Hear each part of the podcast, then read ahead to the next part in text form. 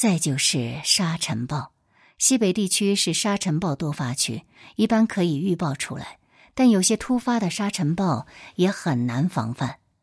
一九四四年夏天，一架 C 四七在嘉峪关降落时，遭遇沙尘暴，飞机偏离跑道，左翼折断，螺旋桨击穿驾驶室，机长郑云大腿被斩断，送医院途中流血过多死去。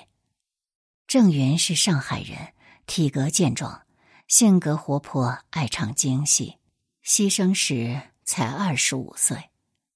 郑云是伊夫恩最喜爱的飞行员之一，为此伊夫恩流了泪。飞机到达机场上空时，如果遇到云层太低，必须做穿云下降。穿云下降是有一定程序的。只要严格按程序操作，一般不会出事。但是万一操作不当，也会发生意外。一九四四年春季，一架 C 四七在太平寺机场做穿云下降，在做最后一个烟斗转弯时，也就是从背台飞行转为向台飞行，可能是转弯的半径太大，撞毁在了机场东面的龙泉山上。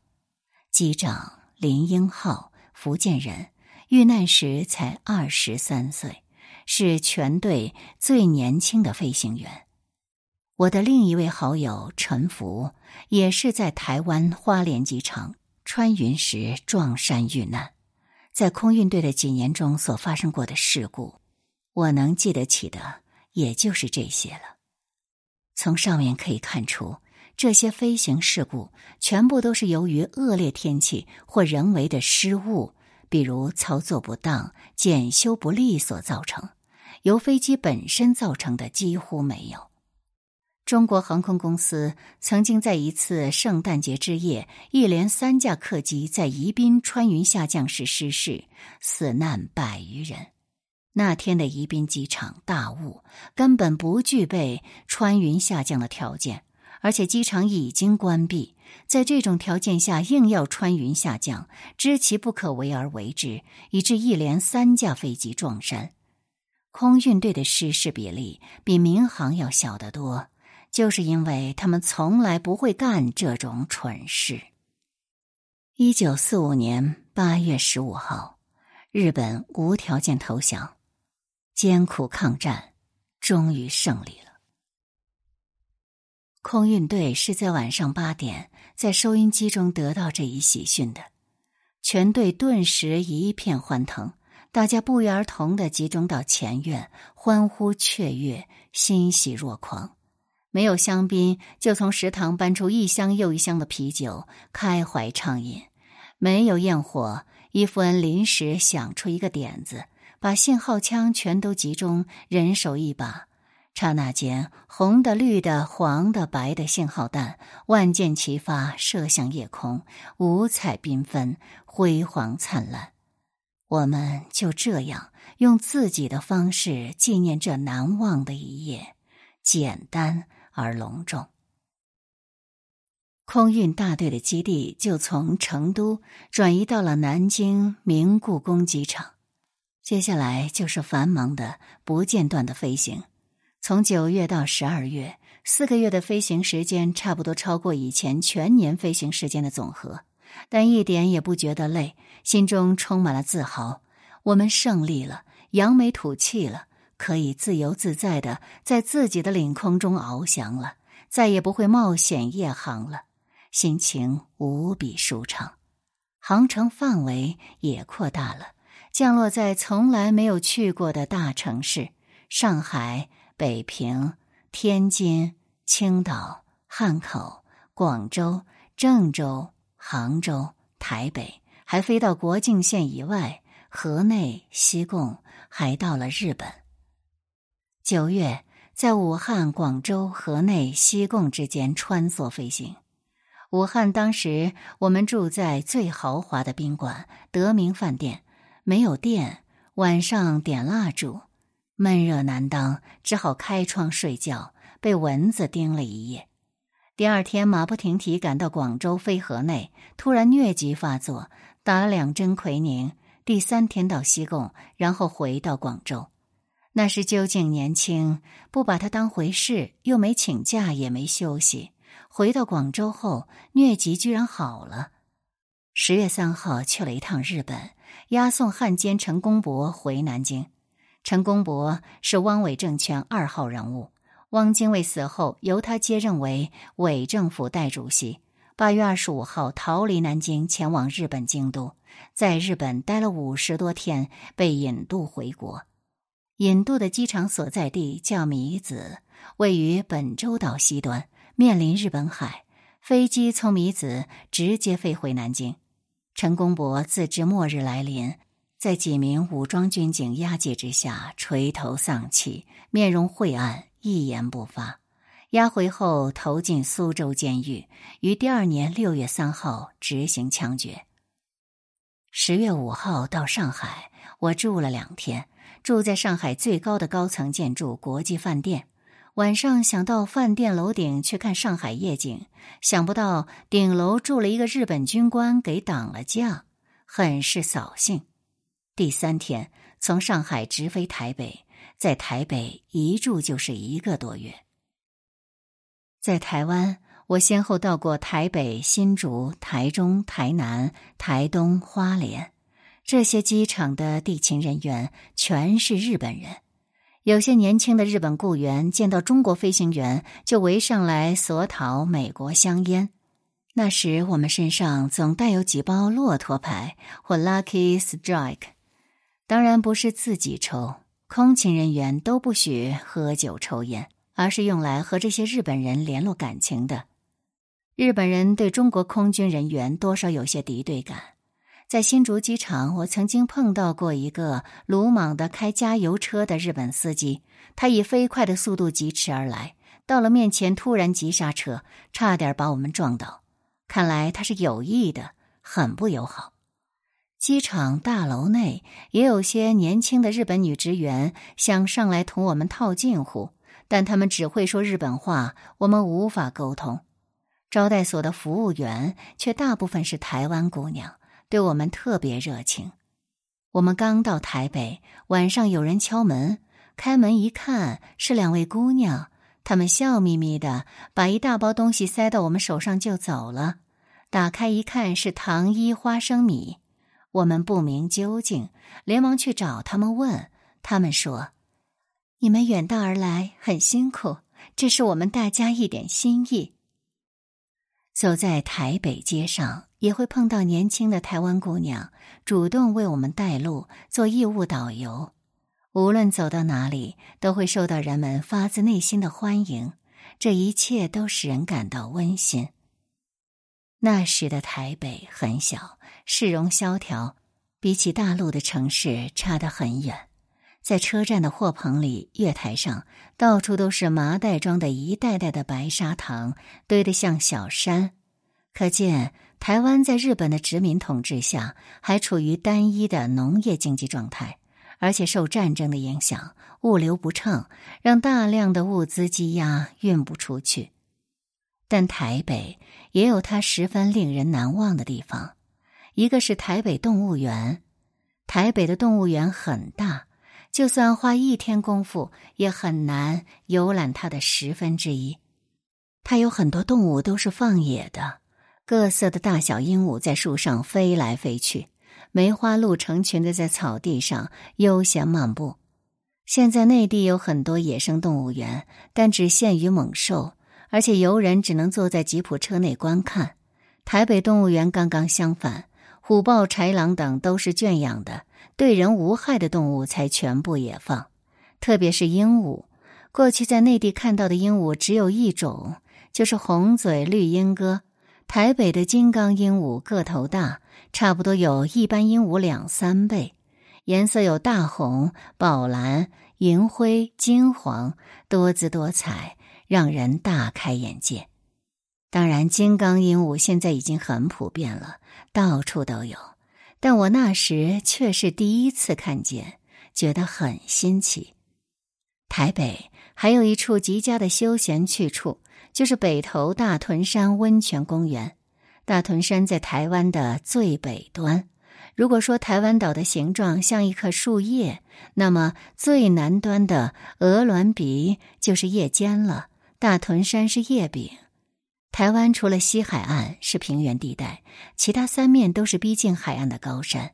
在台湾的群山之中，大屯山也不算高，只有一千多公尺，但是它面临大海，山体庞大，看起来非常壮观。加上全山绿树葱茏，从山路到山顶都是高大茂密的热带雨林，高山大海衬上蓝天白云，真像蓬莱仙岛。大屯山名为公园，它比一般公园的范围要大得多，不但包括整个一座山，还包括山间的温泉浴池和海边的沙滩浴场，蛛网一般的林荫小道通向密林深处。小道两旁，每隔几十步就有一条长椅，走累了，随时随地可以坐下来休息。温泉区和沙滩浴场周围有很多咖啡茶座和小吃店。自从我离开成都以后，每周两次的舞会没有了，休假改为郊游。每逢假日，全队乘卡车到北头。一般都是早餐后动身，中午就在外面用餐，下午回队，这一天的功夫就可以玩得很痛快。十月的台北依然艳阳高照，这时内地已是深秋，台湾还在过夏天，泡在海水里，暖洋洋的，非常舒服。由于战争刚刚结束，游人不多，游人中大半是日本人，到哪里都听见说日本话。那时还没有比基尼三点式泳装，游泳的人要么就穿整体式泳装，要么什么都不穿。穿泳装下水的是本地人，裸体下水的都是日本人，女的比男的多。沙滩上也有很多人一丝不挂的晒太阳，甚至有一次我们在用餐的时候，邻座竟然有几个裸体女人坐下来大吃大喝，旁若无人。他们的全身皮肤都晒成了巧克力颜色，很像高更的热带风情画。大屯山到处都是温泉。刚去时不了解情况，我和同队的李玉生一起走进路旁一处温泉浴池。刚走进去，掀开门帘，一眼看见满池都是女人，吓得连忙退出。后来才知道，这是日本人的浴池。日本人的习惯是男女混浴，所以要想泡温泉，一定要先弄清楚。本地人开的浴池都是男女有别的，可以放心去泡。限于当时的交通条件，我没有去日月潭和阿里山，但是台湾东海岸的壮丽景观的确令人过目难忘。花莲机场。东临浩瀚无际的太平洋，西接高耸入云的南高山和奇莱主山，这种高山大海的格局，在台湾沿海随处可见。比如台北的大屯山，但大屯山只有一千多公尺，而花莲却紧靠台湾的脊梁，能高山主峰三千二百六十一公尺。奇莱主山更是高达三千五百五十八公尺，比峨眉山高得多，是庐山的两倍，有三个大屯山那么高。把这样的高山放在海边，却是摄人心魄。每每想到在太平寺与我同事相处三年的好友陈福就葬身在他的怀抱中，他更让我摄服，尽于窒息。我在台湾的主要任务是接收一批日制的 C 四七，那时日本的运输机都是这种机型，它是一种惟妙惟肖的仿制品，也就是今天所说的山寨版。不论是机身外表还是内部设备，除了仪表盘和操纵台标注是日文，机上一切细微末节和原厂产品一模一样，即可乱真。C 四七的另一个山寨版就是苏联仿制的利二，在上世纪五十到六十年代曾是我国民航的主要机型。当时这批飞机散在台湾各机场，经过试飞验收后，全部集中在台北，其中大部分飞回上海。在一次去上海的飞机上，我结识了一个日本朋友，他是飞机上的随机机械员。那天我带了一本屠格涅夫的《烟》，在飞行闲暇时翻看。他拿过去看了一下，说他也喜欢屠格涅夫。当然，他不会中国话，是用笔写在纸上和我笔谈的。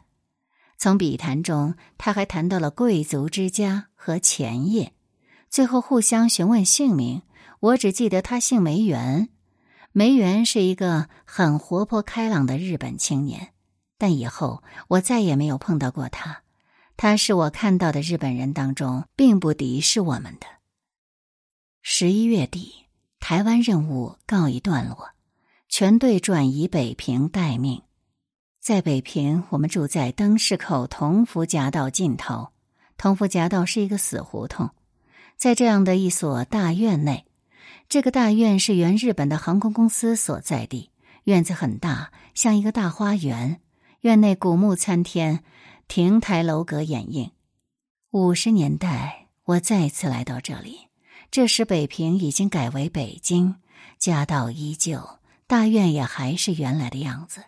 门外有卫兵站岗，而现在灯市口一带已经全部改造了。我一度曾想，这个大院大概已经不复存在，但没想到，据北京徐国池先生来函更正，这座大院现在还在。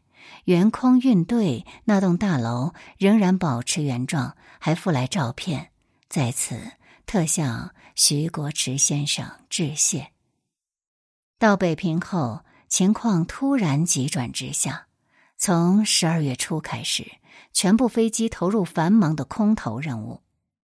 空投就是加满来回油量，到达目的地后不着陆，将机上物资投下后立即返回。飞机在起飞之前已将舱门卸下，投下的物品上都系有降落伞，以免摔坏。空投的目的地是北平西北五百七十公里的包头。空投的物品主要是弹药和物资装备。包头是国民党在西北的一个孤立据点，它北面的百灵庙、东面的萨拉奇托克托、东南面的偏关河区、南面的东胜都在共产党手中，对包头形成大包围。机场附近也有共产党游击队出没，飞机无法降落。只能空投。八年前，我放弃了大后方的舒适生活，义无反顾的走上抗日前线。今天却要卷入一场内战，这完全违背我的初衷。我向往蓝天，我热爱飞行，但我反对内战。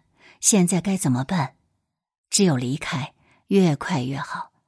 刚巧有一次去白市驿的任务。借此机会溜之大吉，我结束了四年来的飞行生涯。回成都后，李玉生托同事左耿将我的一部分行李带到我家。从左耿那里得知我的出走，让伊富恩很恼火。左耿说：“伊富恩本来要提你做通信长的，你真不该走。下棋讲究的是举手无悔，我已经走出这招棋。”我不后悔，而对伊富恩，我感到歉疚，但是没有办法，人各有志。现在两岸开放了，如果有机会去台湾，我一定首先去看看他。但想不到他已经不在人世了。在陆坑先生的文章中，称伊夫恩是永远的飞行员。他对伊夫恩的评价是。他是勇士，是战士，是骑士，是空军的男爵。而用伊夫恩自己的话来说，就是“我只会开飞机，不会别的。”陆坑认为，其实他还会很多别的，但他的确是飞得最好。他一直是飞行员，他的软着陆是经典、精彩绝伦。作为一个飞行员，伊夫恩却是炉火纯青，无懈可击。软着陆是他的拿手戏。他不仅自己精于软着陆在他带领下空运大队所有的飞行员都擅长软着陆。他认为软着陆是对一个飞行员的起码要求是最低限度的基本功。十年之后我当了调度员参加过多次训练飞行特别是起落训练我才知道软着陆并非易事有很多飞行员就一辈子都没学会接地时跳一次是常见的两级跳三级跳的也不少。